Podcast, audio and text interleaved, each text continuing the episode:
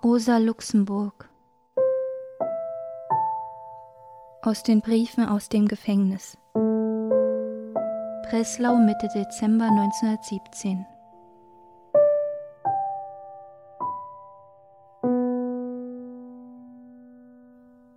Ach Sonitschka, ich habe hier einen scharfen Schmerz erlebt. Auf dem Hof, wo ich spaziere, kommen oft Wagen vom Militär voll bepackt mit Säcken oder alten Soldatenröcken und Hemden, oft mit Blutflecken. Die werden hier abgeladen, in die Zellen verteilt, geflickt, dann wieder aufgeladen und ans Militär abgeliefert. Neulich kam so ein Wagen, bespannt statt mit Pferden mit Büffeln. Ich sah die Tiere zum ersten Mal in der Nähe. Sie sind kräftiger und breiter gebaut als unsere Rinder, mit flachen Köpfen und flach abgebogenen Hörnern die Schädel also unseren Schafen ähnlicher. Ganz schwarz, mit großen sanften Augen. Sie stammen aus Rumänien, sind Kriegstrophäen. Die Soldaten, die den Wagen führen, erzählen, dass es sehr mühsam war, diese wilden Tiere zu fangen, und noch schwerer sie, die an Freiheit gewöhnt waren, zum Lastdienst zu benutzen. Sie wurden furchtbar geprügelt bis das für sie das Wort gilt vae victis. An hundert Stück der Tiere sollen in Breslau allein sein. Dazu bekommen sie, die an üppige rumänische Weide gewöhnt waren, elendes und karges Futter. Sie werden schonungslos ausgenutzt, um alle möglichen Lastwagen zu schleppen und gehen dabei rasch zugrunde. Vor einigen Tagen kam also ein Wagen mit Säcken hereingefahren. Die Last war so hoch aufgetürmt, dass die Büffel nicht über die Schwelle bei der Toreinfahrt konnten.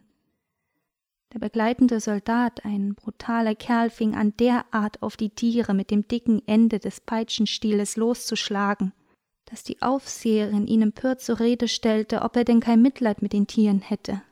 Mit uns Menschen hat auch niemand Mitleid, antwortete er mit bösen Lächeln und hieb noch kräftiger ein.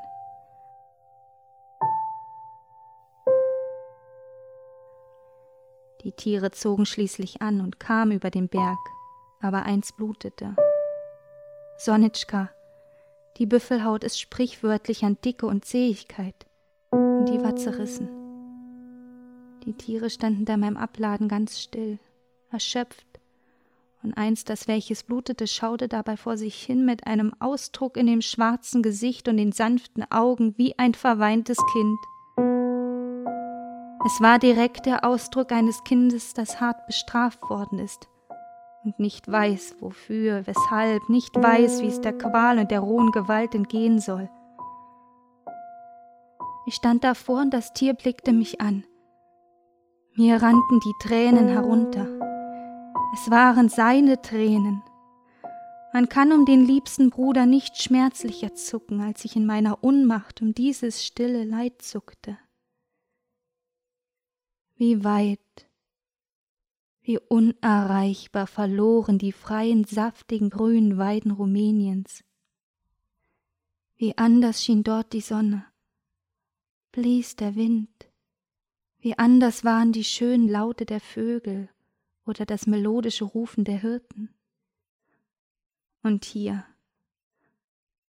diese fremde, schaurige Stadt, der dumpfe Stall, das ekelerregende, muffige Heu mit faulem Stroh gemischt, die fremden, furchtbaren Menschen und die Schläge, das Blut, das aus der frischen Wunde rinnt. O mein armer Büffel, mein armer geliebter Bruder, wir stehen hier beide so unmächtig und stumpf und sind nur eins in Schmerz, in Unmacht, in Sehnsucht.